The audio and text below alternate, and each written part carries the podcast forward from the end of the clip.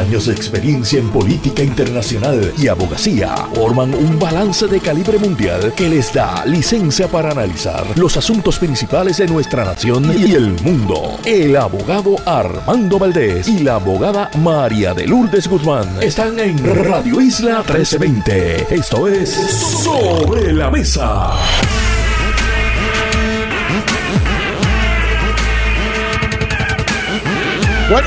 Bueno, soy Armando Valdés. Usted escucha sobre la mesa por Radio Isla 1320. Hoy sobre la mesa José Bernardo Márquez y Carlos Vizcarrondo son nuestros analistas. Además, la doctora Carmen Vélez de la Coalición Paz para la Niñez también se sienta a la mesa. Y en el último segmento del programa, el abogado Rolando Emanueli estará con nosotros, sentado a la mesa aquí en Radio Isla 1320. Y por supuesto, como todos los días, de lunes a miércoles, se sienta a la mesa Marilu Guzmán y junto a ella analizamos todos los temas para hoy, primero de marzo. Primero de marzo, ustedes pueden creer eso, ya dos meses completitos del año se fueron. que aprovechar el tiempo, nunca regresa. Primero de marzo del 2023 son las 8 y un minuto de la mañana. Los asuntos del país tienen prioridad. Por eso llegamos a poner las cartas sobre la mesa. Vamos a poner las cartas sobre la mesa de inmediato. Hay varios temas que quiero discutir en la mañana de hoy. Voy a estar tocando esencialmente al PNP en lo que respecta a una asamblea que se va a estar celebrando este fin de semana. Viene, por supuesto, como secuela de la asamblea que celebró el Partido Popular Democrático este fin de semana pasado y me parece que el Partido Popular, como he dicho aquí anteriormente, hizo una buena presentación, hubo mucho entusiasmo en esa actividad, hubo más participación de la que se esperaba. Yo confieso, yo esperaba mucha menos participación. Y en ese sentido, ahora, como secuela de esa actividad, ciertamente se va a estar midiendo en los medios de comunicación el entusiasmo al interior del PNP. Claro, habiendo una primaria latente en esa colectividad entre dos figuras importantes, entiéndase el gobernador y la comisionada residente, es muy posible. Pienso que es muy probable que haya mucho entusiasmo también en las huestes del PNP. Lo que más moviliza a los electores es, por supuesto, una elección. Va sin decirse, pues ese es el propósito de la democracia, escoger y en ese sentido, en la medida en que se le va a dar una, o por lo menos parecería ser que se le va a dar una oportunidad a las huestes también del Partido Nuevo Progresista de decidir quién va a ser su líder de cara a las elecciones del 2024, eso va a generar entusiasmo entre los votantes porque se le va a dar la oportunidad de votar. Pero quiero hablar sobre cómo se están calentando los motores allá en el PNP en breve. Primero, quiero tocar el tema del alcalde de Ponce y la primera dama del municipio de Ponce. Hoy eh, varios periódicos, al menos dos periódicos, vi el vocero y el periódico El Nuevo Día, tienen anuncios a página completa del municipio de Ponce pagados por el municipio.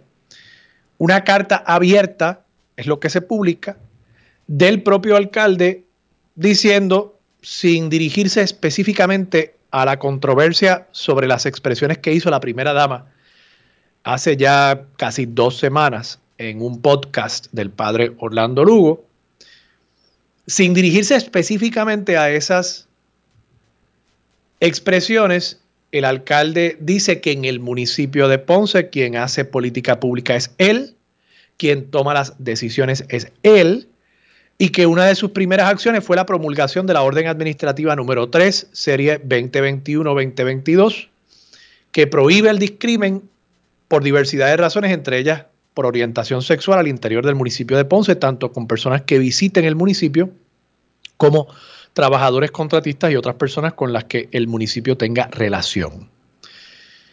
Y si bien eso es encomiable, me parece que el alcalde no está dirigiéndose específicamente a las denuncias que se han hecho. Y él fue entrevistado, al menos veo una entrevista de la periodista Nidia Bausá, periodista muy experimentada de muchos años en la política puertorriqueña, que publica hoy en la página 8 el periódico Primera Hora. Y el titular me parece que lo dice todo. El alcalde dice que están tergiversando las expresiones de su señor esposo. Y claro, el alcalde está en una posición sumamente incómoda, porque sería raro, sería visto mal, me parece, si él no defendiera a su señora esposa. Pero igual, en defender a su señora esposa, quizás tuvo la oportunidad de tomar más distancia de lo que dijo su señora esposa, aún así defendiendo su prerrogativa para tener su propio criterio. Pero me parece que lejos de hacer eso, lo que al final del día hace el alcalde es excusar unas expresiones que evidentemente han herido, han lastimado a muchas personas. Y que me parece son peligrosas incluso viniendo de una persona que no podemos decir, no, pues la primera dama no tiene un rol en la gerencia del municipio. You can't have it both ways, como dicen nuestros amigos del norte. O sea, o es primera dama del municipio de Ponce, y eso tradicionalmente, aunque sea un puesto no pago, presumo que es no pago, tradicionalmente esos puestos sí tienen y sí conllevan un grado de poder, aunque sea algo sui generis, aunque sea algo un poco extralegal, de ordinario, la primera dama tiene hasta una oficina, un personal que la asiste, unas personas que establecen algunos programas a nivel municipal o a nivel estatal. Yo he trabajado en Fortaleza y les puedo decir que las primeras damas de ordinario siempre han tenido un rol, han tenido una oficina, han tenido sus programas, y aunque posiblemente ese poder se ejerza a través de otras figuras que sí tienen nombramientos en el gobierno, que sí tienen autoridad para dispensar fondos públicos, quien decide al final del día cómo se van a invertir esos fondos públicos en esa oficina de primera dama es la primera dama, aunque no tenga un rol formal. Y en ese sentido, pues como les digo, you can't have it both ways. No puede ser que ella sea primera dama para lo bueno pero no sea primera dama para lo malo. Es primera dama siempre. O si quisiera, pudiese renunciar y dedicarse a su práctica de lo que sea. No queda claro qué es lo que ella hace, no queda claro en qué es su doctorado. El alcalde, por ejemplo, insiste en que ella tiene un doctorado. Estoy citando directamente aquí al alcalde de Ponce, Luis Irizarri Pavón, su esposa tiene, cito, un doctorado en terapia familiar cristiana y tiene un ministerio. Bueno, pues que se dedique a eso. Que se dedique a eso y que no hable como primera dama de Ponce, que hable como la compañera, la esposa, pareja del alcalde Luis Irizarri Pavón. Fabuloso. Pero en la medida en que también tiene la imprimatura de ser primera dama, pues tenemos un problema. De paso, quiero insistir porque me han escrito muchos profesionales de la conducta humana, realmente profesionales de la conducta humana, que toman distancia de este alegado doctorado de la primera dama de Ponce, conferido por una universidad que al menos en Puerto Rico no aparece en la lista de universidades acreditadas con licencia para conferir grados universitarios del Consejo de Educación de Puerto Rico, que es la entidad que establece quién puede en Puerto Rico decir que otorga títulos que vayan a ser reconocidos, ¿verdad? Porque si no, pues yo puedo montar una escuela y empezar a repartir doctorados. Y hasta me invento títulos por encima del doctorado, el supradoctorado en terapia familiar extraterrestre. Creo que tengo un profesor para dar un curso de esos de terapia extraterrestre que me debe estar escuchando ahora mismo y debe estar riéndose.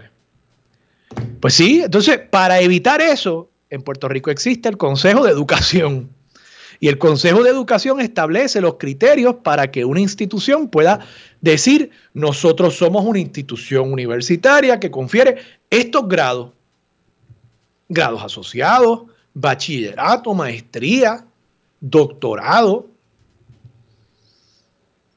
Digo, ustedes recordarán, hace poco uno de los programas de la Universidad de Puerto Rico del recinto de ciencias médicas, neurocirugía, perdió su acreditación. porque eso es importante? Porque esa acreditación establece que esa universidad puede adiestrar a profesionales en ese campo y esa acreditación es importante porque yo quiero asegurarme de que el neurocirujano que se gradúe efectivamente tenga los requisitos no mínimos, tenga los criterios de excelencia para intervenir con una persona en una cirugía del cerebro. Imagínense ustedes la importancia de eso.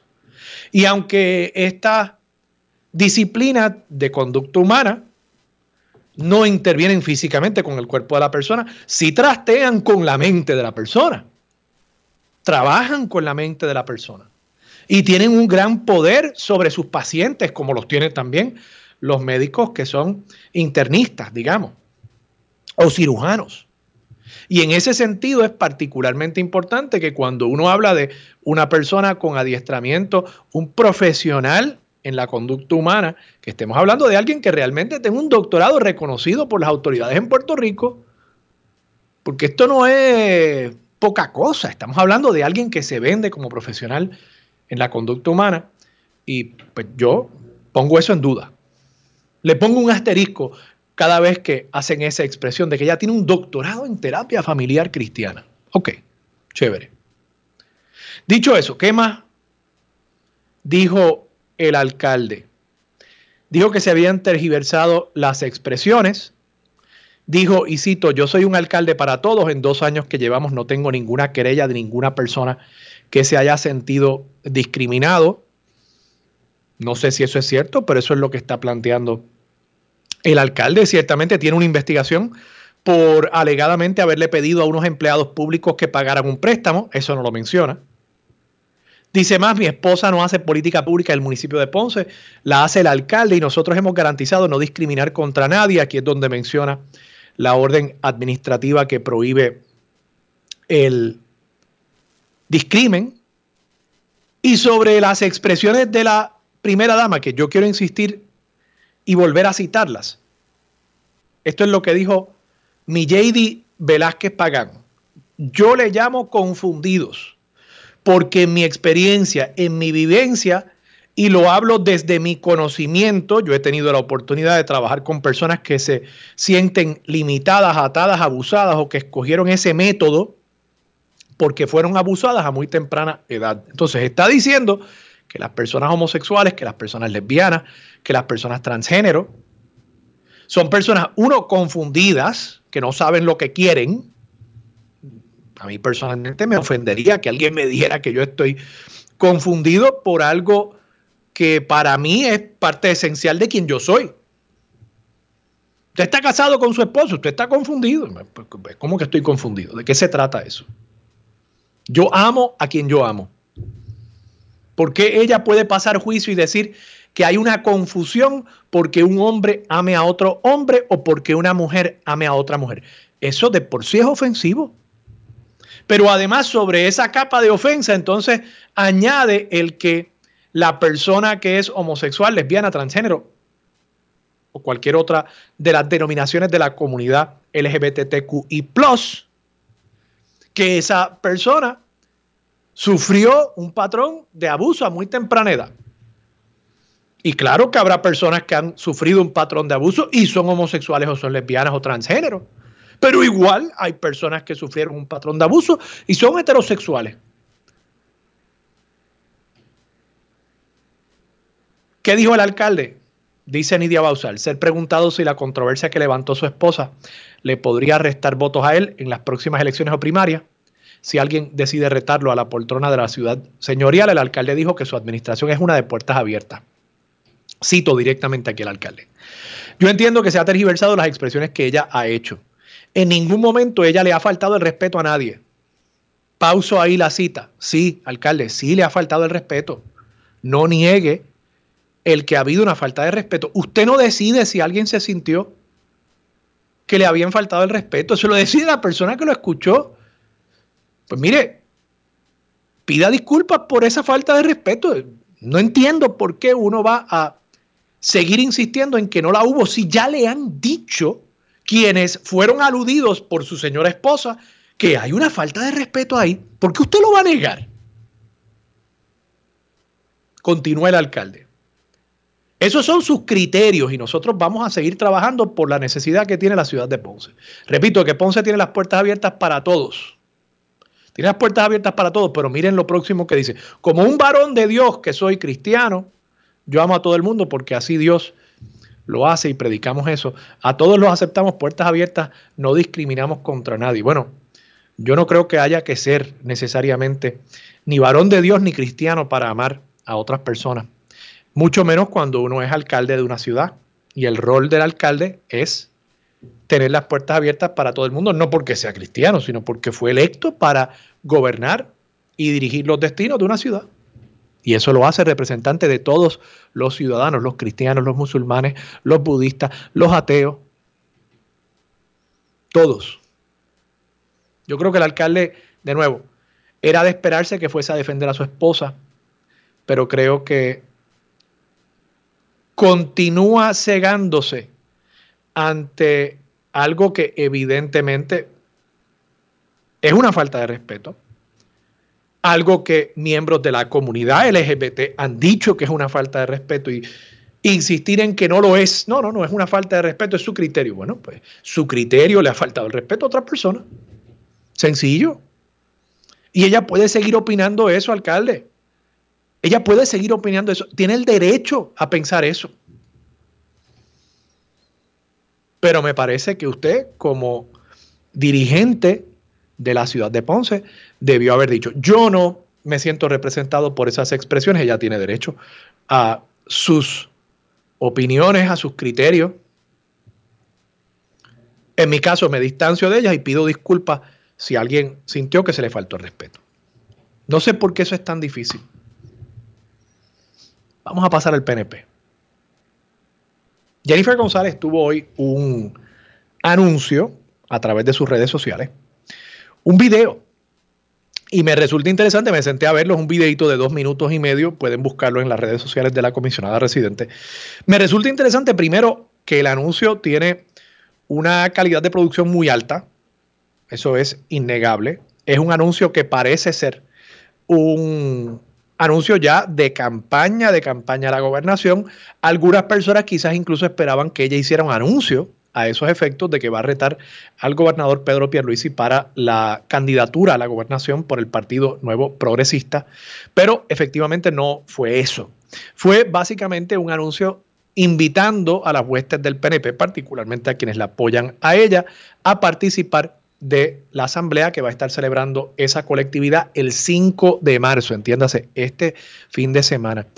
Y lo primero que habría que decir es que evidentemente la comisionada residente quiere convertir esto en una guerra de movilizaciones. Vamos a ver quién moviliza a más gente para comenzar a medir fuerzas entre las huestes que apoyan al gobernador y las huestes que apoyan a la comisionada residente al interior del Partido Nuevo Progresista. Pero ¿qué más dice la comisionada residente? Bueno, creo que hay al menos dos mensajes principales al interior de este mensaje, de este video que ya publicó. Primero, hay un elemento de querer colocarse ella como la líder que está con la gente la líder que está con las masas del Partido Nuevo Progresista, no con las élites del Partido Nuevo Progresista y del país.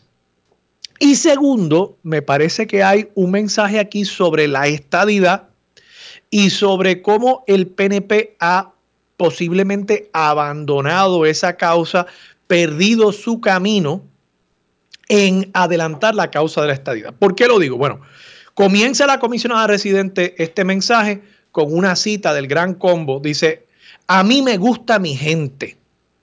Yo creo que eso tiene que entenderse como un mensaje que dice que efectivamente ella está con la gente, ella le gusta la gente, pero igual lo que no dice es que a Pierluisi no. Que Pierluisi probablemente no podría citar el gran combo.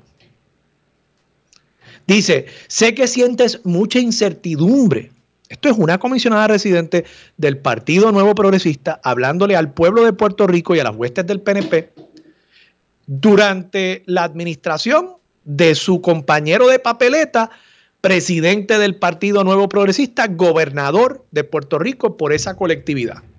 Sé que sientes mucha incertidumbre, le dice Jennifer González, a los puertorriqueños que viven en el Puerto Rico que dirige su compañero de papeleta. Dice, te escucho y te entiendo. Y añade que hay muchas cosas que mejorar y dice, cita, cosas que lamentablemente no funcionan. Así que hay una crítica directa a la administración del gobernador Pedro Pierluisi, nada velada. Añade que ella ha conseguido toda una serie de recursos federales para el gobierno de Puerto Rico, pero que esos recursos, cita, tienen que llegar a la calle. De nuevo, hay algo que está diciendo y hay algo que deja sin decir. Yo los voy a poner en la calle, el gobernador actualmente no lo está haciendo. Y es interesante que haga ese planteamiento porque precisamente en el año 2020 el mensaje principal del gobernador Pedro Pierluisi era que él era el que tenía la capacidad para poner todo ese dinero federal a correr. Y de esas críticas al gobernador por su gestión como gobernador, da un giro hacia el PNP. Dice, en el PNP también hay, cita, mucho trabajo para, por hacer. Dice que la estadidad, y esto me estuvo bien interesante, que la estadidad crece silvestremente. No me queda claro a qué se refiere ella, porque sin duda ella también ha sido líder del movimiento estadista, ha sido quien ha dirigido la política pública del Congreso en cuanto al tema de la estadidad y el estatus de Puerto Rico, y ahí creo que ella le caería parte de esa responsabilidad por el PNP estar silvestre, que suena que está huérfano, sin una colectividad, partido o líder que le dé dirección a eso que está pasando naturalmente, orgánicamente, en cuanto a las preferencias de estatus del pueblo de Puerto Rico. Y termina el mensaje, con esto termino yo también, diciendo, volvamos a la raíz del PNP, a la humildad, a las reuniones de Marquesina. De nuevo, ¿qué dice y qué no dice? A la humildad donde en la fortaleza lo que hay es soberbia, a las reuniones de Marquesina, donde en lo que hay en la administración de Pedro Pierluisi son las reuniones en los hoteles caros. Yo creo que eso está ahí, vamos, que Jennifer González también tiene reuniones y desayunos con los empresarios en los hoteles y demás, pero ella está tratando de colocarse y esto tiene que haberse medido a través de encuestas frente a un Pedro Pierluisi que se ve insensible, alejado del pueblo ella está tratando de colocarse del lado del pueblo como la figura sensible, la figura humilde, la figura que va a enderezar el gobierno y que va a enderezar el PNP. El plato está servido. Esa primera yo creo que ya no la despinta nadie y veremos, creo que una de las cosas importantes que habrá que analizar el 6 de marzo será la movilización que hizo parte y parte en esa actividad del PNP este 5 de marzo, que entiendo que es el domingo. Vamos a la pausa.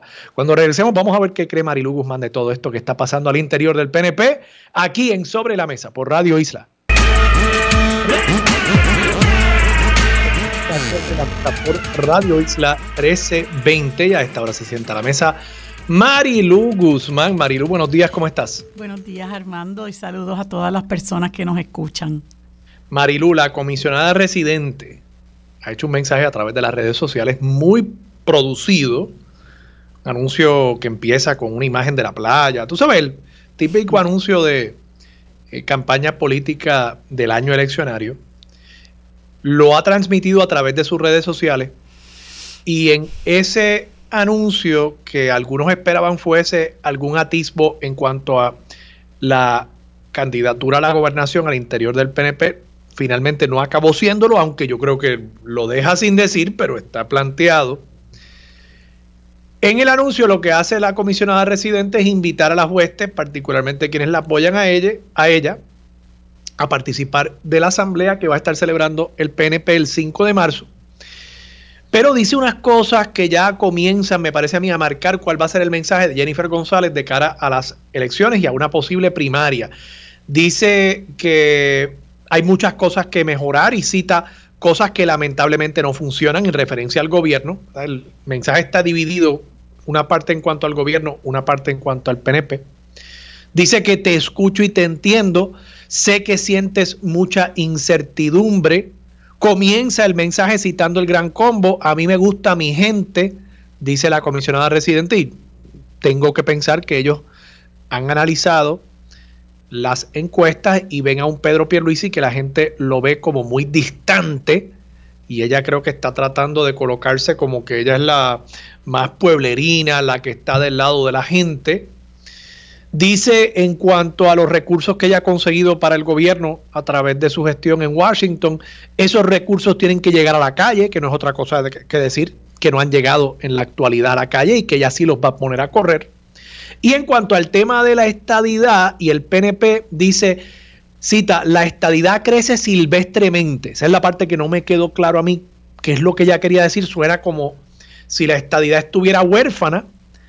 Y si bien uno puede entender que ella se distancia de la gestión gubernamental, no sé cómo ella puede distanciarse de la causa de la estadidad porque ella es la comisionada residente. En todo caso, creo que es más una crítica hacia su gestión que hacia la gestión del gobernador, porque ¿Qué más tiene que hacer Jennifer que no sea estar en Washington buscando alegadamente chavos federales y buscando la estadidad? Si está silvestremente creciendo, pues ¿por qué? ¿Qué responsabilidad, qué cuota de responsabilidad tiene Jennifer en cuanto a eso? Y en cuanto al PNP, dice que el PNP tiene que volver a su raíz, a la humildad, a las reuniones de marquesina. Yo creo que pues está diciendo Pedro Pierluisi está allá arriba en su torre de marfil, en reuniones en los hoteles caros de Condado y Dorado y que en el PNP hay mucho trabajo por hacer. Y de nuevo, no hace un anuncio de que va a aspirar a la gobernación, pero al hacer esa invitación a la asamblea del 5 de marzo, que es este domingo, pues me parece que está tratando de convertir ese evento en una medición de fuerzas entre Pedro Pierluisi y ella. ¿Qué te parece a ti? Mira, Em, te lo voy a decir como lo siento. Jennifer González le asesta la puñalada al que sea. Y ella no le importa a quien se tenga que llevar por el medio con tal de eh, adelantar sus aspiraciones. Y viste lo que ocurrió cuando Wanda Vázquez asumió la gobernación en sustitución de, de Ricardo Rosselló. Ella se prestó para toda aquella componenda que lideró Rivera Chats y una serie de legisladores, no sé si había alcaldes, pero había una serie de legisladores y están las fotos por ahí donde ella la invitaba, en otras palabras, y ese grupo también a dejarle el espacio abierto a ella para, para, que asumiera la gobernación de Puerto Rico y hasta se reunieron y todo en la, en la, en la, eh, en la fortaleza, una reunión hipócrita, ¿verdad? este, porque eh, esa es una de, las eh, de, de las cualidades, entre comillas, que los adornan, ¿verdad? La hipocresía. Se reunieron las dos muy sonreídas eh, y, y, y, Wanda Vázquez, pues tranquilamente le dijo, no te vistas que no vas. tú la viste también en la campaña del 2020 cuando publicaron ese video donde ella conversaba eh, muy artificialmente, muy posadamente, pero, pero muy eh, campechanamente con, con Pedro Pierluisi y tú vas a hacer esto y yo voy a hacer lo otro y tú vas a hacer esto y yo voy a hacer lo otro. Y ahora pues ella sabe, ella leyó la escritura en la pared, además de que ella tiene estas ambiciones, porque fíjate cómo ella ha ido escalando posiciones poco a poco, desde haber sido representante a la Cámara, etcétera, presidenta de la Cámara, a comisionada residente. Ella ha ido escalando posiciones porque es una persona ambiciosa eh, que está en el poder por el poder mismo. Porque una persona que está en el poder y no produce nada, Armando, está en el poder por el poder mismo. Y se acabó. Lo que pasa que como yo te he dicho en muchas ocasiones, y creo que hay gente que comparte esa opinión conmigo, ella tiene muy buen relacionista público y entonces está todo el tiempo en los medios, ella se quiere demostrar ante la gente que es calle, ¿no? Este, y, te habla en un, en un, en un, eh, en una jerga cotidiana, ¿no? Para que la gente diga, wow, tú sabes, ella es calle, ella, pero es pintura y capota simple y sencillamente. Y, Jennifer es una persona que responde a los grandes intereses, no le responde a la gente que dice representar, ¿verdad? Y ahí tú la tienes recibiendo dinero de la Asociación de Transporte Marítimo y es una acérrima opositora a todo movimiento que haya para derogar las leyes de cabotaje. Y hay un asomo ahí de, lo dijo porque no le quedó más remedio, que ella podría apoyar que se eximiera para la transportación de combustible, lo que a nosotros no nos resuelve absolutamente nada, ¿no? Eh, y ahora pues va tras la cabeza de Pierluisi y no tiene problema en aceptarle la puñalada a Pierluisi y tú la ves que dice una serie de cosas eh, con lo cual le está transmitiendo a sus huestes, eh, este no ha hecho nada, este está ya liquidado, en otras palabras, la esperanza soy yo. Y según el bipartidismo en este país ya está agotado, ya no, ya no produce nada. Jennifer González está agotada también. La gente tiene que recordar cuando le dijo al, porque nosotros sufrimos de memoria corta, la gente tiene que recordar cuando en la campaña del 2016 le dijo a la gente que, que ella iba a crear una crisis en, el Congreso y la gente le compra, le compra la campaña y no creó ninguna crisis en, la, en el Congreso. Jennifer es un non-entity. Le pasa por el lado a la gente y la gente no la reconoce.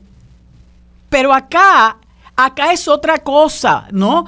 La gente, acá en Puerto Rico, a nosotros los estadoístas, los anexionistas, nos venden un, una realidad, pero allá la realidad es otra. Cuando ella te dice que la estadidad es silvestre, mentira, Armando. La estadidad está perdiendo adeptos porque los mismos estadistas se dan cuenta de que no van para ningún lado, de que sus líderes los están engañando, de que llevan 54 años, por lo menos desde que Ferré llegó al poder casi 55, prometiéndole que la estadidad está a la vuelta de la esquina. Ricky Rosselló les dijo que era, iba a ser el último gobernador de la colonia. Y lo siguen engañando. ¿Para qué? Para a llegarse al poder y ponerse a guisar y guisar, poner a guisar a los suyos y devolverle los, los favores a los que le, eh, le financian las campañas y si la cosa le sale mal, arranco y me voy, como hizo Pedro Rosselló y como hizo también eh, Fortuño, que viven muy opulentamente en Virginia y Washington, D.C. respectivamente. La gente tiene que aprender de la experiencia y la experiencia con Jennifer González está ahí, es pintura y capota y nada más. Marilu, tenemos que irnos a la pausa, pero cuando regresemos tengo eh, algunas preguntas y comentarios que quiero hacerte eh, sobre, sobre este tema. Vamos a la pausa, regresamos con más de Sobre la Mesa por Radio Isla.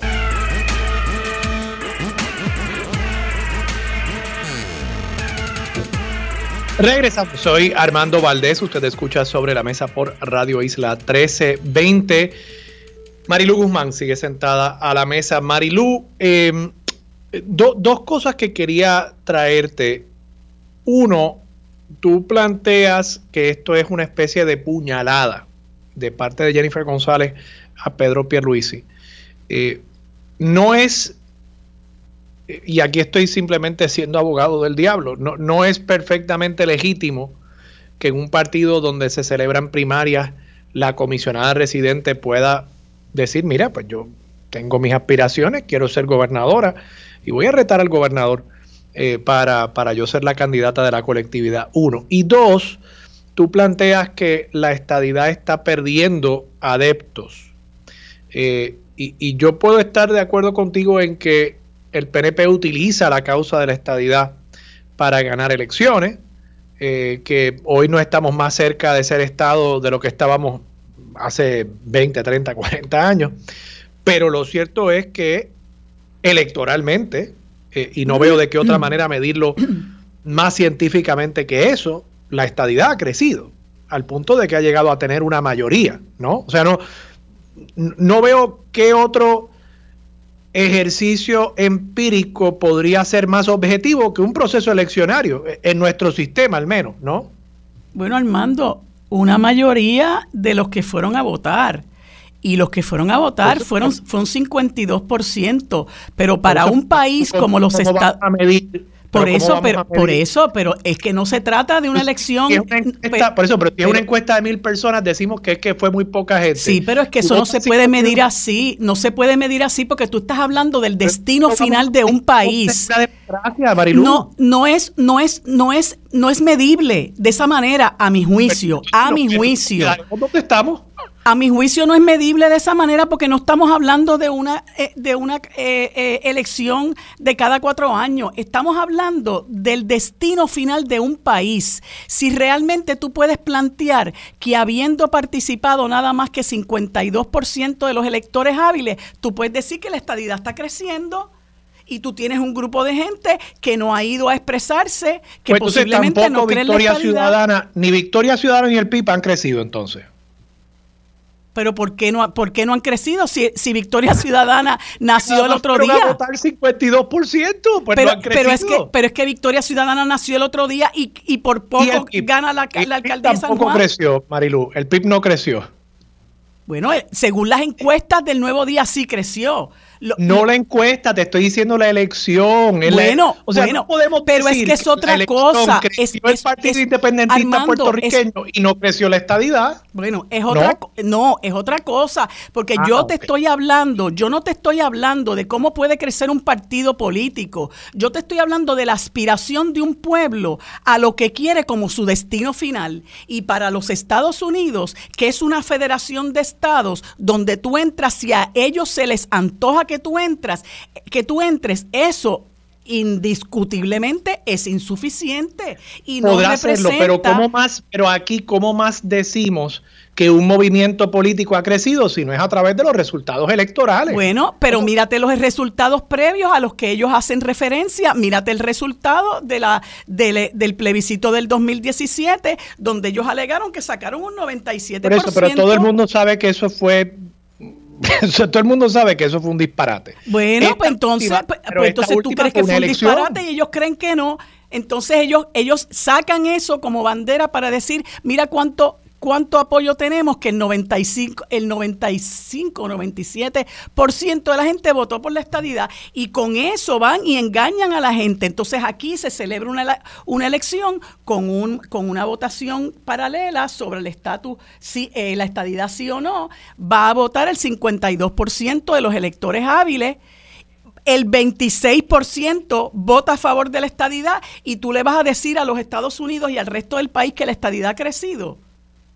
Yo esa no me la compro. Y ellos obviamente tampoco se la compraron porque cuando fueron con sus delegados y con sus cabilderos eh, de la estadidad con el mandato, ellos le cerraron la puerta en la cara y lo que hicieron fue por el contrario promover el, el, proyecto que primero eh, propulsó Nidia Velázquez y Alejandro, Alejandro Alexandrio Caso Cortés que terminó en el 8393 y cogieron ese mandato y lo echaron por la trituradora. Pues podemos, podemos al menos estipular. O sea, yo lo que quisiera, ¿verdad? tengo dificultad entendiendo el argumento, honestamente, Marilu, porque yo creo que eh, yo me tengo que basar en los datos. y, y los datos que tenemos, los mejores que tenemos para medir la temperatura política del país son las elecciones.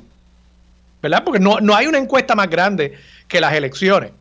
Entonces, pues yo veo esos resultados. Eh, ok, vamos a decir que no ha crecido la estadidad, eh, pero tampoco ha decrecido. O sea, no, veo cómo podríamos llegar a esa conclusión más allá de nuestro a lo mejor no ha decrecido, pero es que los datos no necesariamente están escritos en piedra y se interpretan de diferente manera. La gente coge las encuestas, la gente coge los sondeos y, lo, y los analiza las encuestas que hace eh, el Nuevo Día, que son las que más, ¿verdad?, se discuten en el país, hay variedad de formas de interpretarla. Yo no creo que un 26% del electorado hábil represente que la estadidad ha crecido. Y por otro lado, eh, quería mencionarte esto, eh, que, que, olvidé decírtelo cuando estaba hablando de lo de Jennifer González, que ella dice que el PNP tiene que regresar a sus raíces, a la humildad y a las reuniones de Marquesina, el PNP está carcomido por la corrupción hace más de 30 años.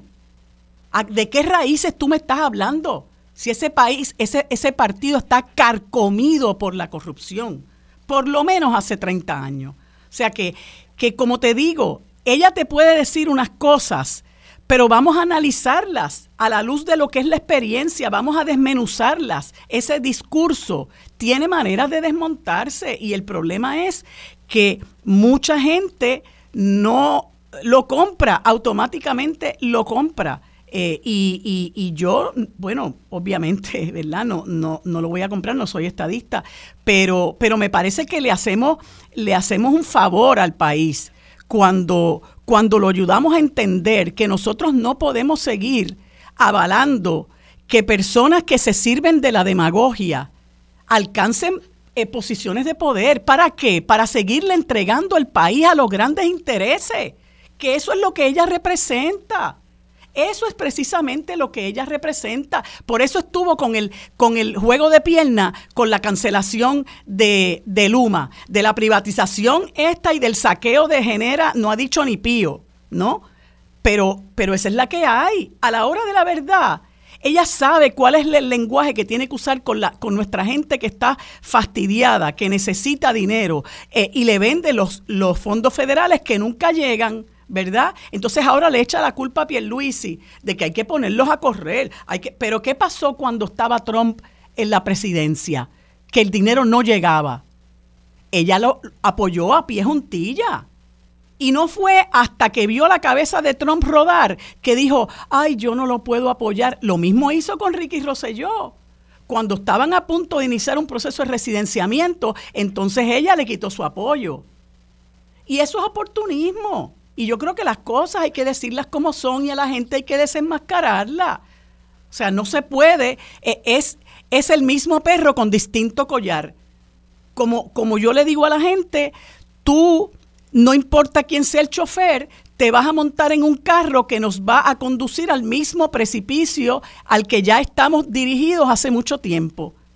Y, y me parece que, que, que, eso es lo que la gente tiene que mirar que es lo que representa Jennifer González y lo que representan todos estos líderes del PNP que le han ofrecido villas y castillas a nuestro país y mira dónde estamos, Armando. Marilu Guzmán, vamos a la pausa, regresamos con más de Sobre la Mesa por Radio Isla 1320. Bueno amigos, en la próxima hora y hoy miércoles tenemos el panel del el representante José Bernardo Márquez del Movimiento Victoria Ciudadana que sustituye al senador Rafael Bernabe y en sustitución del licenciado Rafael Anglada tenemos al licenciado Carlos Vizcarrondo, ex presidente de la Cámara de Representantes por el Partido Popular Democrático. En el siguiente segmento conversamos con la doctora Carmen Vélez, colaboradora de la coalición Paz para la Niñez. Y en el último segmento conversamos con el amigo abogado experto en la ley promesa, Rolando Emanueli. Esto es lo próximo en Sobre la Mesa.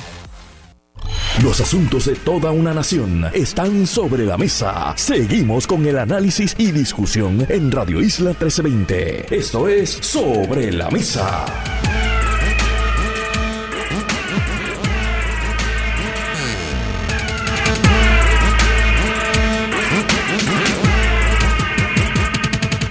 Bueno amigos, como les indiqué hace unos instantes en este segmento que tenemos todos los miércoles, hoy está con nosotros en sustitución del senador Rafael Bernabe, el representante por Victoria Ciudadana, licenciado José Bernardo Márquez, y en sustitución del licenciado Rafael Anglada tenemos nuevamente al licenciado Carlos Vicarrondo, expresidente de la Cámara de Representantes y ex juez del Tribunal de Apelaciones. Le doy los buenos días a ambos y las gracias por acompañarme en este segmento. ¿Cómo se encuentran?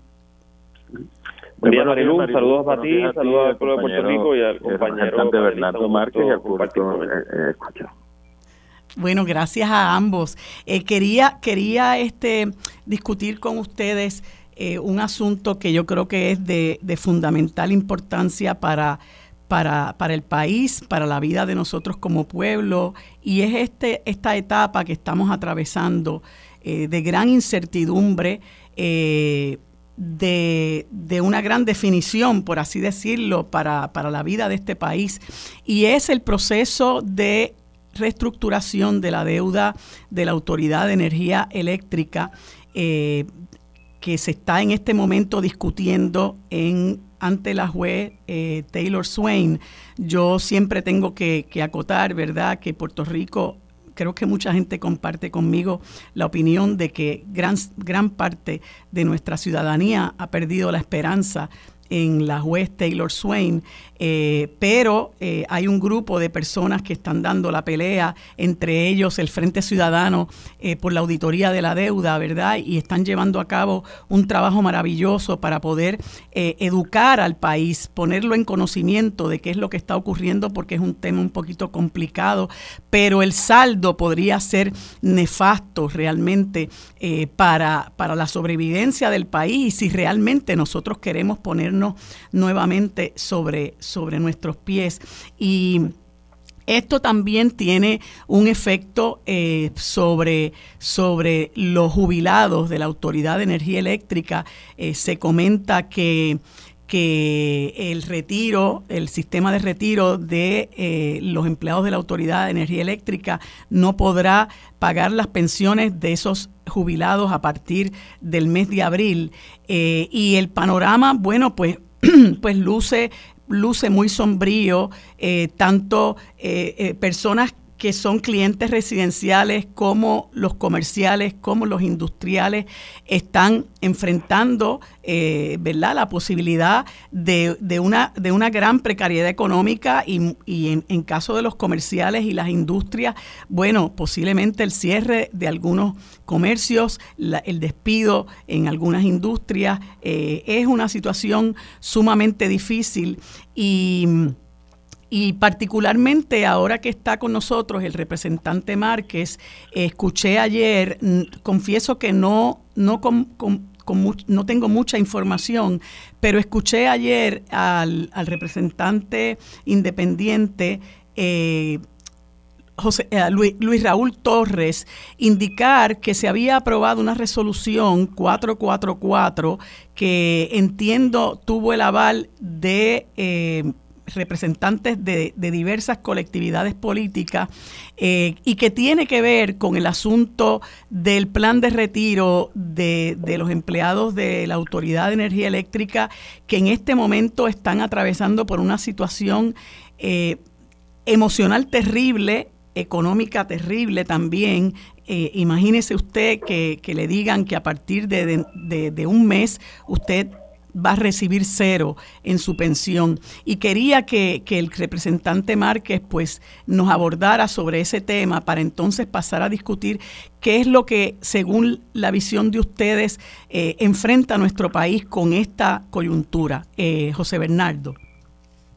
Sí, bueno, sobre, sobre lo primero, pues del proceso de reestructuración de, la deuda de la autoridad, pues hay que verlo en, el contexto de que tenemos como pueblo en, las costillas el, el, acuerdo de cocina por 40 años, el acuerdo de los bonos generales eh, por 25 años, carreteras por 30 y ahora se plantea la, el de la autoridad energética por 35 años, así que es un cúmulo ¿no? de, de una carga enorme eh, sobre eh, la capacidad fiscal de, Puerto Rico, eh, que nos obliga a, invertir más en, nuestro pasado que en nuestro presente y nuestro futuro, y es parte precisamente de, las consecuencias de, malas decisiones y también no solamente al momento de, emitir esa deuda, sino al momento también de comprometerse a, a pagar una porción de ella. ¿Por qué? Por lo que hemos planteado en muchas instancias, que no se auditó la deuda, que no se fijó responsabilidades, eh, a quienes eh, tomaron eh, decisiones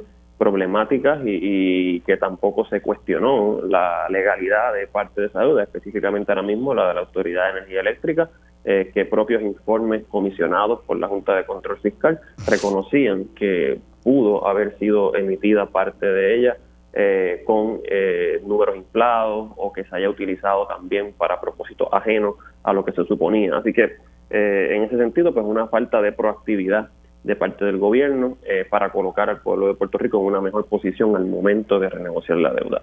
Sobre el tema puntual de los retiros, eh, pues se, se, presentó la resolución eh, conjunta de la Cámara 448 que tiene firma de todas las delegaciones y básicamente lo que se está haciendo es mandatando a las agencias receptoras de empleados de, de la autoridad que con las privatizaciones pues están pasando a, otras agencias eh, y para las cuales se hizo una asignación presupuestaria eh, para propósitos de su retiro, eh, pues que en efecto hagan las aportaciones, porque el dinero se, se le pasó eh, mediante resolución en su momento eh, y por las razones que sean, no están haciendo las aportaciones debidas al, sistema de retiro, lo que está provocando también un, colapso. Así que hay unas decisiones que se tienen que tomar a futuro de cómo se va a, a financiar, pero hay un dinero ya asignado que no está siendo aportado eh, como es debido y ese es el propósito de la resolución, pero que está radicada, todavía no ha sido eh, aprobada por la Cámara eh, de, Representantes. Y sobre el tema más amplio de las deudas, pues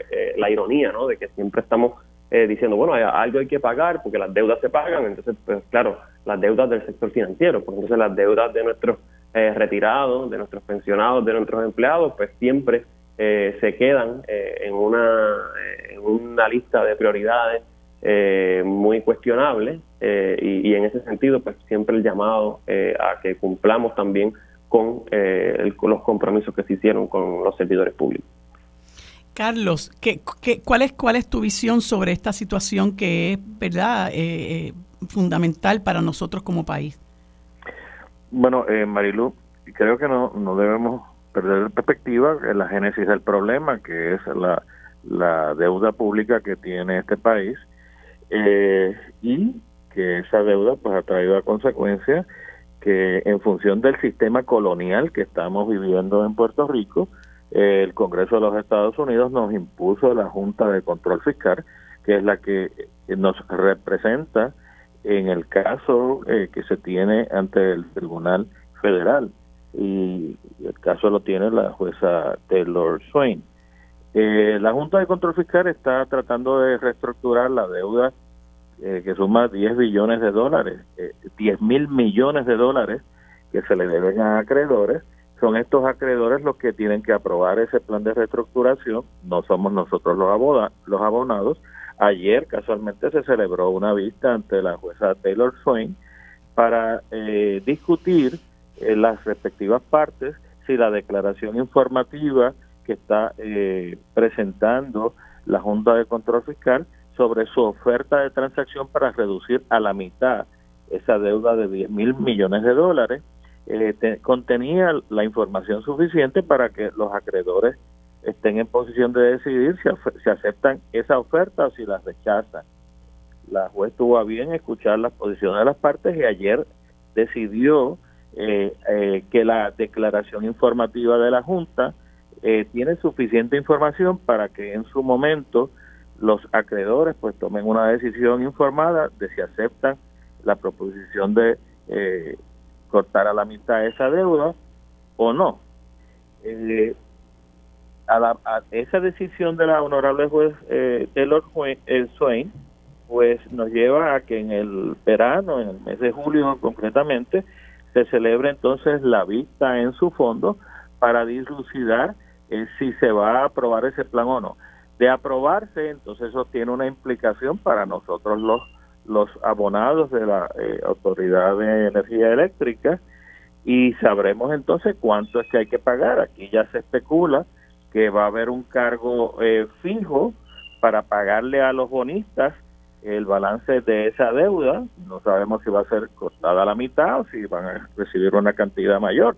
Eh, recuérdese, por ejemplo, que en el caso eh, de Cofina, pues la, el acuerdo que hizo la Junta de Control Fiscal fue pagarle el 90% del valor de sus bonos a, a esos acreedores. En el caso de las obligaciones generales fue un 77% eh, del valor de sus bonos. De manera que esta gente han salido pues muy bien con los eh, acuerdos que ha hecho la Junta de Control Fiscal eh, en representación del gobierno de Puerto Rico y en representación de nosotros los abonados con estos acreedores.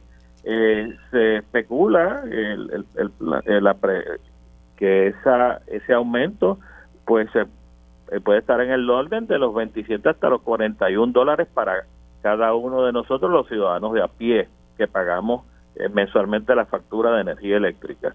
Así que la decisión de la eh, honorable juez sobre este caso va a repercutir en nuestros respectivos bolsillos y no perdamos de perspectiva lo que yo comencé a decir al, inicio.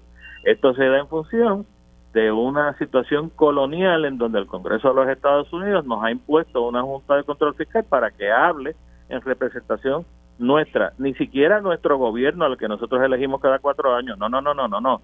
Son siete procónsules que están superpuestos y controlan y le dan instrucciones desde el punto de vista económico al gobierno constituido eh, por los puertorriqueños.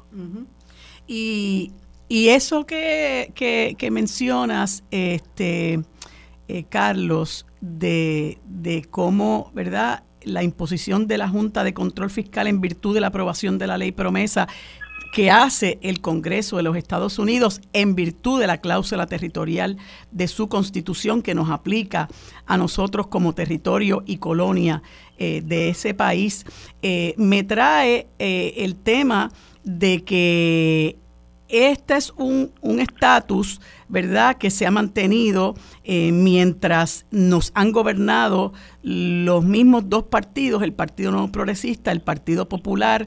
Em, y, esa, y esa situación eh, que, eh, por la cual se, se, aprueba promesa, pues también tiene, es como consecuencia de esa enorme deuda eh, pública que se acumuló en el país y que se acumuló por muchos años con, con, los gobiernos precisamente de ambos partidos. Y hay una discusión muy interesante precisamente sobre la necesidad eh, que, tiene eh, nuestro pueblo, ¿verdad?, de erradicar el germen del bipartidismo. Y, quiero comentar una, una excelente columna que, leí hoy eh, del querido amigo Rafael Cox Salomar, que se llama Las garrapatas del bipartidismo. Y eso en, en, en medio de la discusión que se está dando sobre la necesidad que hay de que se permita hacer alianzas y, del hecho de que el pueblo, el país reclama eh, que pueda haber una unión de voluntades eh, fuera de las fuerzas del bipartidismo para adecentar la administración pública, para adecentar nuestra clase política. Y para poder eh, discutir eso y y los, los esfuerzos que se están haciendo para tratar de hacer realidad esa aspiración de un gran sector de nuestro país. Eh, les, les leo una, un, un, extracto de esa columna cuando él eh, eh, hace una similitud entre lo que en un momento dado hizo Juan Bosch cuando abandonó el Partido Revolucionario Dominicano y, se, y estuvo en el exilio y regresa para arrancarle las garrapatas al buey y ese buey no era otro que el partido al que él perteneció, ¿verdad? Eh, y él dice, ¿qué pertinencia tiene para el Puerto Rico de hoy la cruzada de Bosch contra las garrapatas del partidismo? Muchísima.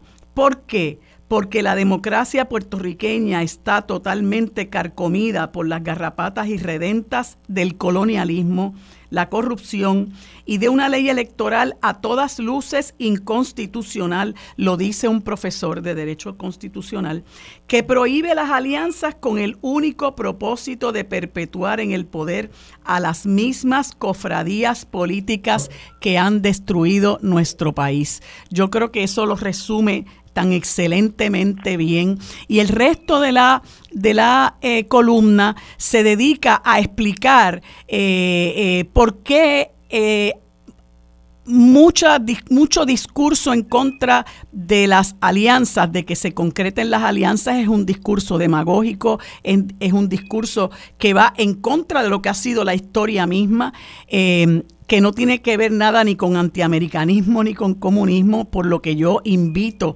a todas las personas que, nos están escuchando a que la lean. No sé si ustedes tuvieron la oportunidad de hacerlo, pero independientemente de eso, creo que es muy oportuna en el momento en que se discute la posibilidad de una impugnación de la ley electoral, que como muy bien señala eh, Rafael Cox, es una ley inconstitucional eh, y, y él resume que precisamente ese bipartidismo es lo que ha mantenido el colonialismo, la corrupción y esta ley electoral que no olvidemos que fue aprobada por el Partido Nuevo Progresista en el año 2011 bajo eh, la gobernación de, eh, de, de, Luis Fortuño, me parece, pero que en el siguiente cuatrienio, cuando estaba en el poder el Partido Popular que controlaba Ejecutivo, Cámara y Senado, se hicieron unas vistas, lo comentaba yo ayer con Armando, se hicieron unas vistas de reforma electoral y no se hizo absolutamente nada para eliminar esto, incluso el, el, el, entonces representante Luis Vega Ramos sometió unas enmiendas a la ley electoral para que se eliminara la prohibición contra las alianzas y las candidaturas coligadas y esa enmienda fue derrotada. Así que es un andamiaje que ha sido sostenido eh, por, por, el bipartidismo eh, y que precisamente lo sostiene porque eso es lo que les da eh, respiración artificial y les ayuda a perpetuarse en el poder. Y es lo que quisiera que pudiéramos analizar en un momento de también gran definición para el país, donde este asunto de la posibilidad de que haya alianza, de que se impugne esta ley, de que nosotros podamos realmente eh, erradicar eh, el bipartidismo, es más urgente que nunca, José Bernardo. Sí, eh, dos comentarios breves sobre el asunto de la Junta y la cuestión colonial. Quería puntualizar que, si bien es cierto y, es totalmente eh, la realidad que hemos estado viviendo por siete años ya, eh, me parece importante también destacar, al igual que pasó con, el plan de ajuste de deuda del, del gobierno central, que ha habido un espacio, si bien mínimo y pequeño, dentro de la situación de subordinación a la Junta y sus actitudes autoritarias, para que la legislatura aprobara, eh, valga la redundancia, legislación eh, que exigiera mejores condiciones eh, porque la renegociación de la deuda requiere una legislación habilitadora, eh, requiere unas acciones de los organismos locales. y esa precisamente timidez de utilizar esas facultades dentro del marco legal actual bajo promesa, pues ha demostrado también una complicidad de parte de eh, el gobernador y el bipartidismo con esas determinaciones de la Junta. Así que si bien reconozco el problema, eh, me parece también que, ha habido eh, una inacción de parte del gobierno local que ha provocado que las determinaciones de reestructuración de deuda sean, peores. Sobre la columna del compañero Salomar, la leí, me, parece muy acertada, es parte de lo que hemos planteado, interesante que lo, que lo plantea una persona que, ¿verdad? Que, que, fue candidato del Partido Popular y que va... Eh, eh, explicitando unas reservas significativas con, el partido al cual perteneció, o no sé si todavía se considera popular. Eh, y eh, lo más que me llama la atención al cierre de su columna es cómo contrasta la, argumentación que han hecho líderes del PNP y el, el PPD de que es ilegítimo o, o, inválido el reclamo de que existan alianzas eh, electorales. Lo que está diciendo al revés, en la medida en que hay una crisis de representatividad donde se logra la gobernación con el 30%, una pluralidad enorme, hay que fomentar eh, mecanismos como estos para devolverle la legitimidad al mandato democrático eh, de quienes lideran las instituciones públicas, particularmente la gobernación eh, y la legislatura. Así que estas alternativas, como las alianzas electorales, como la segunda vuelta y otras, pues vienen precisamente a atender esa deficiencia de un sistema electoral que ya no le responde a la realidad política eh, actual y, me parece que es muy aceptado eh, pues el análisis que hace y es lo que coincidimos y por la razón por la cual hemos estado abogando por estos cambios al código electoral. Carlos. Pues mira, eh, Marilu, eh, en, participaciones anteriores yo te he dicho y he compartido con el público mi posición de que yo no tengo ningún problema con que el actual código electoral se modifique para permitir eh, las alianzas. Eh, me parece que el pueblo de Puerto Rico pues tiene derecho a tener eh, alternativas y bien pueden ser los partidos mayoritarios que representan en la Asamblea Legislativa al Partido Nuevo Progresista el Partido Popular o bien pueden ser con los grupos y, y, los partidos emergentes que puedan coaligarse en una eh, alianza y ofrecerse como alternativa para resolver los, problemas acuciantes del país.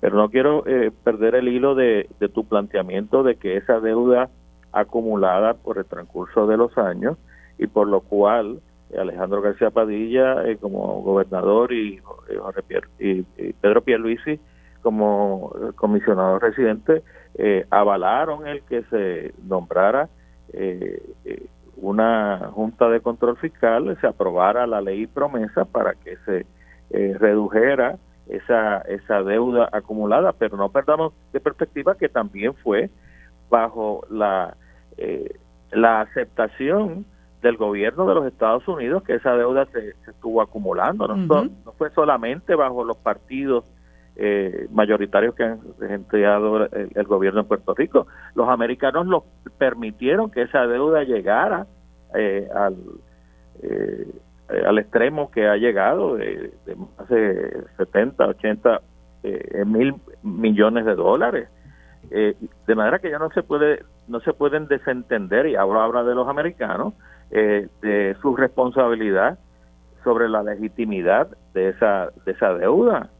Eh, y entonces la manera que ellos eh, utilizan de resolver el, el, problema desde su perspectiva fue creando la ley promesa y imponiéndonos la Junta de Control Fiscal con unos poderes que sobreponen los poderes del gobierno constituido de la Asamblea Legislativa y el, gobierno, el gobernador de turno de Puerto Rico. Y ese es el planteamiento que, yo estoy haciendo. Eh, me parece que el gobierno tiene que tomar una, una posición clara sobre la consecuencia del caso que se está llevando ante la honorable Taylor Swain para reducir la cuantía de la deuda. Deuda que, como bien dijo el compañero Bernardo um, eh, Márquez, eh, es eh, en, su gran mayoría una deuda ilegítima y que aquí se hicieron los esfuerzos para auditar esa deuda y cuando hubo el cambio de gobierno, pues sencillamente no se permitió.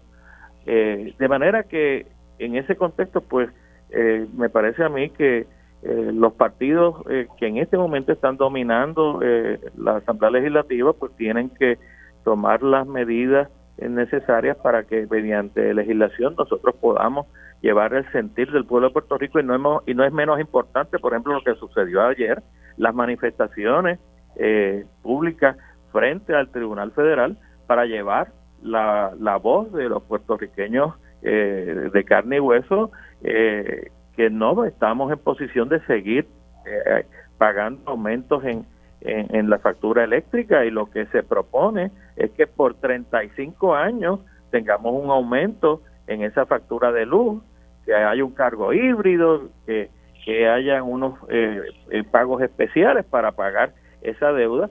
Y sencillamente me parece que eh, quién nos representa, quién es nuestra voz en ese tribunal, pues es una junta de control fiscal que a fin de cuentas eh, mayoritariamente responde a los intereses de los bonistas en este país.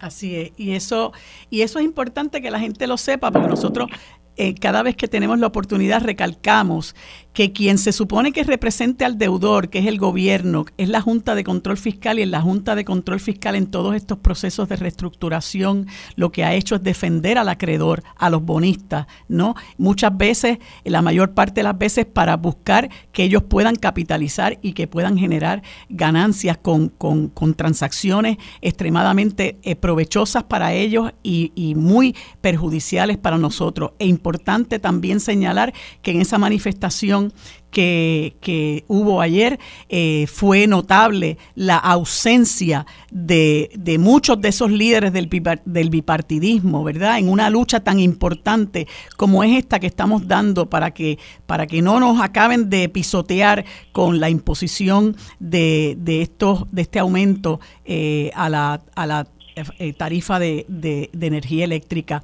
Les agradezco a ambos que hayan estado conmigo esta mañana. Eh, gracias José Bernardo, gracias Carlos. Les deseo un buen día y que podamos eh, conversar muy prontamente. Dedicamos a nuestros niños y que lo, también lo lo conforma la coalición Paz para la Niñez.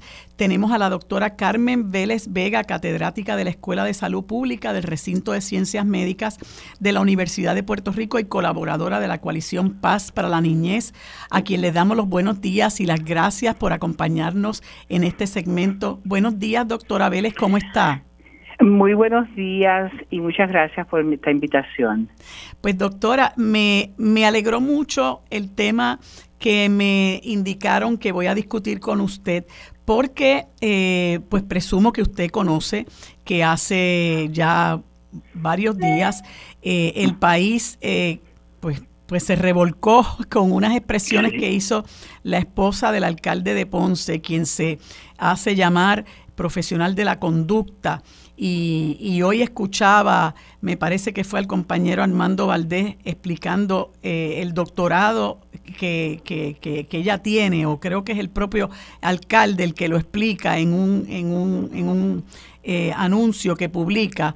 Eh, y, hemos discutido, ¿verdad? Tanto aquí como en otros espacios se ha discutido lo que entendemos que son expresiones muy serias que revisten una gran gravedad. Que le echan sal a, la, a una herida que está abierta y que, y que pueden crear mucho dolor y sufrimiento en personas que, que pertenecen a la comunidad LGBTQ y que son ciudadanos y ciudadanas que aportan a nuestro país diariamente que merecen nuestro respeto, que merecen nuestra, nuestra aceptación, que merecen que, para ellos tengamos discursos de, inclusión y no de odio. Y, y, como en este país muchas veces se tergiversan las cosas y se, se recurre a los eufemismos como manera de inducir error a la gente, eh, pues yo escuché que como parte de, de lo que del servicio que ofrece esta señora que se hace llamar profesional de la conducta y que entiendo que no lo es. Eh, yo, yo sostengo que es un acto de impostura. Eh, eh, ella indica que lleva a cabo terapias de amor, ¿verdad? Y mucha gente dice, mire, eso no, eso no es otra cosa que terapias de conversión. Y, y usted eh, eh, conoce, eh, por lo que, ¿verdad? Porque es el tema que, que, me han traído a colación, que eso, conforme un experto de las Naciones Unidas, puede equivaler a formas de tortura, y, me parece que es importante que eso se discuta para ir eh, desenmascarando ese discurso eh, que hoy se le quiere tildar de terapias de amor. Eso es así. Nosotros estuvimos involucrados en un proceso en el 2021 donde se estaba tratando de pasar un proyecto em, em, para poder nosotros, este, ¿verdad?, eliminar las terapias de conversión que fueran prohibidas en Puerto Rico y nos enfrentamos, yo estoy, cuando digo nosotros, digo las distintas organizaciones que, que velan por los derechos humanos en Puerto Rico. Yo en este caso hablo de CABE, Comité Amplio en Búsqueda de la Equidad, pero hay, pero son muchas, muchas las organizaciones y en esa ocasión tuvimos también la suerte, ¿verdad? no la suerte, sino la, la aventura de tener a todas las organizaciones que representan los profesionales que atienden a la niñez incluyendo los de psicología, trabajo social, asociación médica, hablando claramente de que los cánones de ética de estas organizaciones prohíben este tipo de terapia. Y esto no es una, no son terapias, son sesiones de tortura. Nosotros desfilamos una cantidad de personas que trajeron su, eh, eh, con mucho dolor, trajeron sus experiencias personales, entre las cuales estaban personas ajenas a ellos desnudándoles, haciéndoles sentir avergonzados de sus cuerpos, hacerlo, haciendo, tratando de eliminar quién ellos piensan que son, em, encerrándoles, quitándoles toda comunicación con las personas que ellos que son su, su círculo de apoyo. Eh, eh, entre muchas otras verdad prácticas que tienen esto pero lo más fundamental es que esto es una práctica que atenta contra la, la intimidad atenta contra la dignidad humana ¿verdad? Porque es una es una es una intervención que lo que intenta decir es que tú no eres quien tú crees que eres. Y lo que tú piensas que eres está mal, es feo, es enfermo, cuando nada de eso es cierto. Fueron se fueron hasta el nivel de tratar de prohibir lo que son las terapias de afirmación, mm. que por el contrario son terapias que permiten que las personas que que, que se identifican de forma diversa puedan eh, eh, conciliarse con quienes son y poder fortalecer su ego para poder, ¿verdad?, enfrentar la vida. Esto es importante porque las poblaciones LGBT, eh, eh LGBTIQ en Puerto Rico y en todos lados están vulnerabilizadas. Y una de las cosas que sucede es que nosotros vemos que hay disparidades en salud en ellos Y estas disparidades se, se, se deben no porque haya algo malo en, estas personas, no es porque hay algo diferente, sino porque por la forma tan discriminatoria en que son tratadas, por el odio que se expresa hacia ellos. Imagínate tú, un adolescente escuchando, una, un niño, una niña escuchando las expresiones de esta señora, ¿verdad? Eh, que yo no le quiero llamar primera dama porque eso es un título que no, no, no, no, no debería tener. Una persona que se atreve a decir estas cosas y, y un niño, una niña, una persona joven escuchando esto, alguien que está ya sintiéndose mal por el rechazo que está recibiendo, una familia que esté escuchando esto, que tenga un hijo o una hija y que estén pensando en darle apoyo y, y este tipo de información lo que hace es cambiar la actitud, justificar unas actitudes que son definitivamente negativas y dañinas. Yo entiendo que este es un momento, ¿verdad? Y no, no me alegro lo que pasó, pero me alegro la reacción que ha habido. Yo creo que eso, eso habla también de que este país está madurando, de que hay una, ya, está, ya hay una visión un poco más clara de lo que son los derechos humanos y ha habido unas experiencias con la gente de estas comunidades para que ellos vean que nosotros somos gente como cualquier otra, que nos enfrentamos a los mismos retos que los demás, sin embargo nos enfrentamos a un odio social que definitivamente representa un obstáculo. Tener que escuchar gente que, que nos se supone que nos representen, hablando de esta manera tan despiadada de, de nosotros y de nuestras, de nuestras comunidades más vulnerabilizadas, es verdaderamente una afrenta, no contra solamente las comunidades LGBTIQ en Puerto Rico, sino sobre todo, sobre todo a toda la sociedad puertorriqueña. Y, y, yo vi eh, hace, ¿verdad?, un tiempo cuando se discutió ese proyecto de ley que entiendo que era eh, propulsado por el senador independiente José Vargas Vidot, que pretendía eh, prohibir las terapias de conversión. Yo vi, ¿verdad?, esa discusión tan tan agria, en muchas ocasiones eh, sorpresiva, porque usted y yo pensaríamos que las terapias de conversión debían prohibirse eh, ipso facto, ¿no? Eh, pero eso también demuestra, a mi juicio, dos cosas, que hace mucha falta más información para la gente, que la gente cuando recibe la información eh, eh, tiene los elementos de juicio para, para modificar eh, lo, que, lo que es su opinión y eso es muy importante, la falta de información mantiene a la gente ignorante y son, son caldo de cultivo para esto, este tipo de sectores. Y en segundo lugar, demostró también que hay unos sectores ahí retardatarios, fundamentalistas, que como usted muy bien señaló, son los diseminadores de este discurso de odio que nuestro país no necesita, ¿verdad? Nuestro país necesita que nosotros nos unamos, ¿verdad? Y que, y que, y que nos abracemos unos a otros en nuestra diversidad, porque cada cual tiene su valía como es. Eh, y fue un espectáculo muy, muy, muy triste.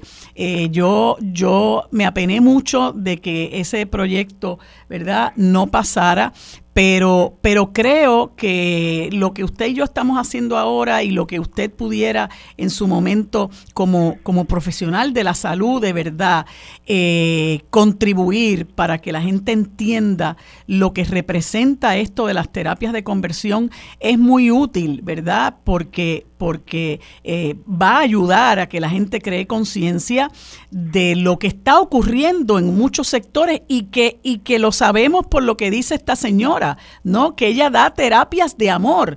Entonces, también hay que denunciar que la tomadura de pelo que eso representa para quienes reciban ese, entre comillas, servicio de parte de una persona que se llama a sí misma profesional de la conducta. No, es una falta de respeto. Es algo sumamente ofensivo, pero, a mí, pero más allá de la ofensa y de lo demás está el peligro. El peligro que corren estas familias que escuchan terapia de amor. Imagínate qué padre o qué madre no va a decir terapia de amor, eso debe ser bien bueno, ¿verdad? Entonces, llevar a su hijo o su hija a ser, a ser eh, humillado, a recibir eh, una información que lo que verdaderamente hace es destruir su ego, ¿verdad? Y es lo que nosotros hemos visto, y esto no lo, solamente lo dicen las organizaciones profesionales que nosotros vimos pasar y que con mucho gusto haremos, eh, volveremos a traer para que hablen al público, sino además de las historias de la gente de carne y hueso que lo vivió, que todavía nosotros tenemos gente que, que desfiló por esa, eh, ese proyecto, ¿verdad? Las pistas públicas, que ya son personas de mayor edad que esta experiencia la tuvieron en su niña y todavía la están cargando. Porque esto no son cosas que se borran, estos son, estos son cicatrices que se quedan por mucho tiempo. No solamente en la vida de las personas LGBT, sino en su familia, en sus relaciones familiares, como esto va destruyendo también la fibra de estas familias que están luchando por aceptarse, por tratar de entender una diversidad que ha sido demonizada de manera injusta. Cuando nosotros sabemos ya que, que todas las organizaciones profesionales y a nivel mundial eh, eh, no identifican la homosexualidad ni, ni ser transgénero como una enfermedad, sino que es una diversidad humana y que condenan vehementemente estas terapias de conversión porque realmente, mire, no hay ninguna conversión. La gente no cambia porque usted lo encierra en un cuarto y le quiten el celular, porque le quiten todo. La, imagínate lo, que viven esos muchachos cuando le hacen eso. Le quiten todo, los lleven a unas sesiones donde le estén repitiendo. Eso no cambia a la gente. Eso lo que hace es traumatizar a la gente ¿verdad? Y hacerlos que escondan quiénes son, pero todo eso vuelve a salir porque nosotros, nuestra naturaleza humana está ahí. Es correcto. Doctora, se me acaba el tiempo y le agradezco mucho esta valiosa eh, conversación. Pero vuelvo cuando quiera, ¿sabes? y, podemos organizar algo con otras personas más que... ¿Cómo no? Pues se lo agradezco mucho porque es muy valiosa la información que y útil para quienes nos están escuchando. Le agradezco el tiempo que nos ha dedicado y que tenga usted buen día. Bueno amigos, en este último segmento conversamos con el querido amigo abogado experto en la ley promesa, el licenciado Rolando Emanueli Jiménez, a quien le doy los buenos días y las gracias por sacar un ratito de su complicada agenda para conversar conmigo. Buenos días Rolando, ¿cómo estás? Muy buenos días, Marilú. Estoy muy bien. Espero que tú también te encuentres bien. Gracias. Pues mira, Rolando, yo sé que contigo podemos estar hablando dos horas, ¿verdad? Pero eh, pues quería principalmente conversar sobre esta noticia que yo discutí un poco limitadamente con, con, Federico de Jesús y, y, Edil Sepúlveda ayer. Y son estos reclamos que han hecho eh, tanto la representante Nidia Velázquez como el representante Grijalba del Congreso de los Estados Unidos a la síndico eh, Ramona Elliott, eh, que es este, la directora de la oficina ejecutiva del síndico de los Estados Unidos, eh, con relación al asunto de los conflictos de intereses que representa tanto McKinsey, la, compañía McKinsey que asesora a la Junta de Control Fiscal, como el bufete O'Neill y Borges, ¿verdad? Eh, que según comenta también la noticia, ya para el 2026 habrán generado 1.600 millones en honorarios para toda su eh, eh, amalgama de, asesores. Entonces uno se pregunta, eh, Rolando, todo esto ha pasado en la cara de nosotros como país, en la cara del gobierno. Ellos muy descaradamente dicen eh, no, no, realmente aquí no hay conflicto de intereses. ¿Qué efecto puede tener eh, eh, para, para nosotros esa, ese pedido que hacen Grijalba y, y, y, la representante Velázquez cuando ya ellos nos han saqueado por lo menos creo que mil millones de dólares desde que están manejando el asunto de la quiebra del país? Bueno, la ley tiene unas disposiciones que obligan al síndico de Estados Unidos a verificar las solicitudes de honorario de los consultores sobre los cuales haya sombra en cuanto a conflictos de intereses. Me parece que en términos de las propias divulgaciones de estas entidades, es claro que en momentos específicos han estado representando tanto a la Junta de Control Fiscal, al gobierno de Puerto Rico, como acreedores y como entidades que están haciendo negocios con el gobierno de Puerto Rico. Por ende, eh, bajo la definición más simple de conflictos de intereses, pues ellos están realmente violando lo que serían los cánones de ética de la profesión legal, para poner el ejemplo más cercano a nosotros, ¿verdad? Uno no puede, en el ejercicio de la profesión, representar los intereses de una persona que podrían estar en conflicto con otra persona cliente o con otra persona que haya sido eh, cliente. Y aquí, eh, por ejemplo, aquí hay una demanda contra Mackenzie por la cuestión de los estupefacientes, por la crisis de los opiáceos, en donde el gobierno de Puerto Rico es demandante. Y mientras el gobierno está demandando a Mackenzie sobre su participación asesorando a compañías para que viciaran al pueblo norteamericano y al puertorriqueño, pues Mackenzie le está dando servicio de consultoría al, gobierno y a la Junta de Control Fiscal. Eso es una barbaridad. El asunto es de voluntad, eh, Marilú, y ahí es que yo creo que la influencia de los representantes Grijalva y Nidia Velázquez es importante, porque el poder, aunque el poder ejecutivo es independiente del poder legislativo, el poder, el síndico de los Estados Unidos pertenece al Departamento de Justicia, que es el poder ejecutivo. Sí, obviamente el poder legislativo puede fiscalizar y puede interpelar a esos funcionarios eh, sobre por qué no han tomado acción. En cuanto a lo que ya se ha desembolsado, la ley establece que se puede pedir la devolución de los honorarios. Ahora, aquí habría un asunto desde cuándo es que podría proceder la devolución, porque la ley no es eh, desde que empezó por promesas. Recuerda que la ley promesa no incorporó las disposiciones específicas y, te vas a preguntar, ¿verdad?, ingenuamente, ¿y por qué sería que la ley promesa no incorporó las disposiciones específicas del Código de Quiebra sobre conflictos de intereses? Obviamente, para permitir esto, para permitir esta barbaridad eh, en donde la ley promesa, siempre lo he dicho, es un andamiaje jurídico para crear una nueva casta política corrupta, que es lo que hemos, hemos estado viviendo, donde están eh, eh, pues eh, dilapidando y con una rapacidad increíble eh, distribuyéndose los activos de este país. Y en ese sentido, la ley que se aprobó por instancia de Nidia Velázquez fue muy oportuna. Ahora falta que se ponga en vigor. Se hizo la diligencia de que cada parte relacionada al gobierno y a la Junta hiciera las divulgaciones. Algunos de esas partes, como Mackenzie y como Nili Borges, lo hicieron empujones porque hubo que hacer señalamientos y de, y de hecho hay una moción de descalificación y de, eh, devolución de fondos eh, presentada por un abogado San Juan, en donde está alegando con todo lujo de detalles cuáles son los conflictos de intereses que han incurrido, ¿verdad? En este caso, particularmente el bufete de Nili Borges. Y eso está ante, ante la consideración de la jueza Taylor Swain, la, primera instancia de esa moción, la jueza la declaró sin lugar porque dijo que el abogado no tenía standing, porque el abogado no era acreedor, pero ahora el abogado está participando como representante legal de un acreedor. Así que ya no hay un issue de standing.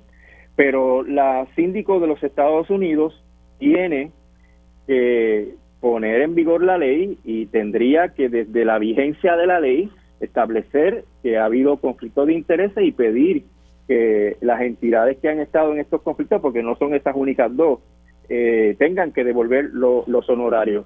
Obviamente hasta que esa fecha en que se aprobó la ley, pues todo lo que se dio no estaría cobijado por, por esta ley, pero también la pregunta es, ¿debe la Junta seguir eh, pagándole dinero o encomendándole trabajo a estas entidades cuando se sabe que están en conflicto de intereses? Por supuesto que no.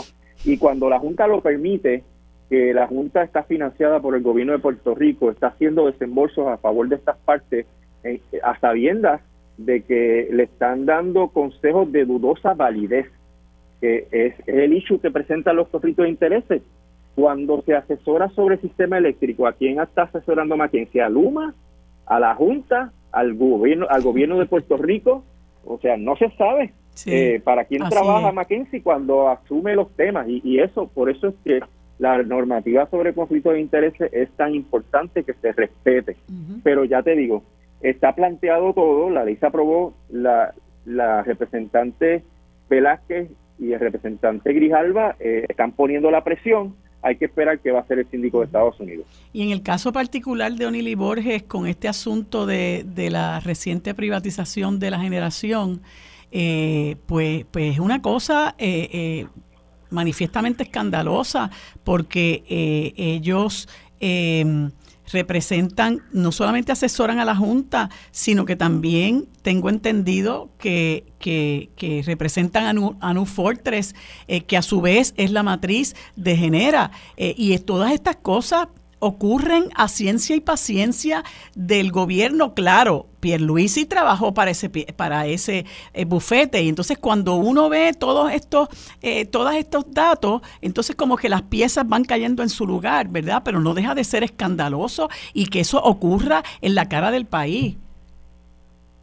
Cierto, eh, y es un problema también de despilfarro de fondos públicos por parte de las entidades que están permitiendo esos desembolsos. Eh, eh, hay un asunto de responsabilidad política también de los funcionarios electos que, autorizan esos pagos.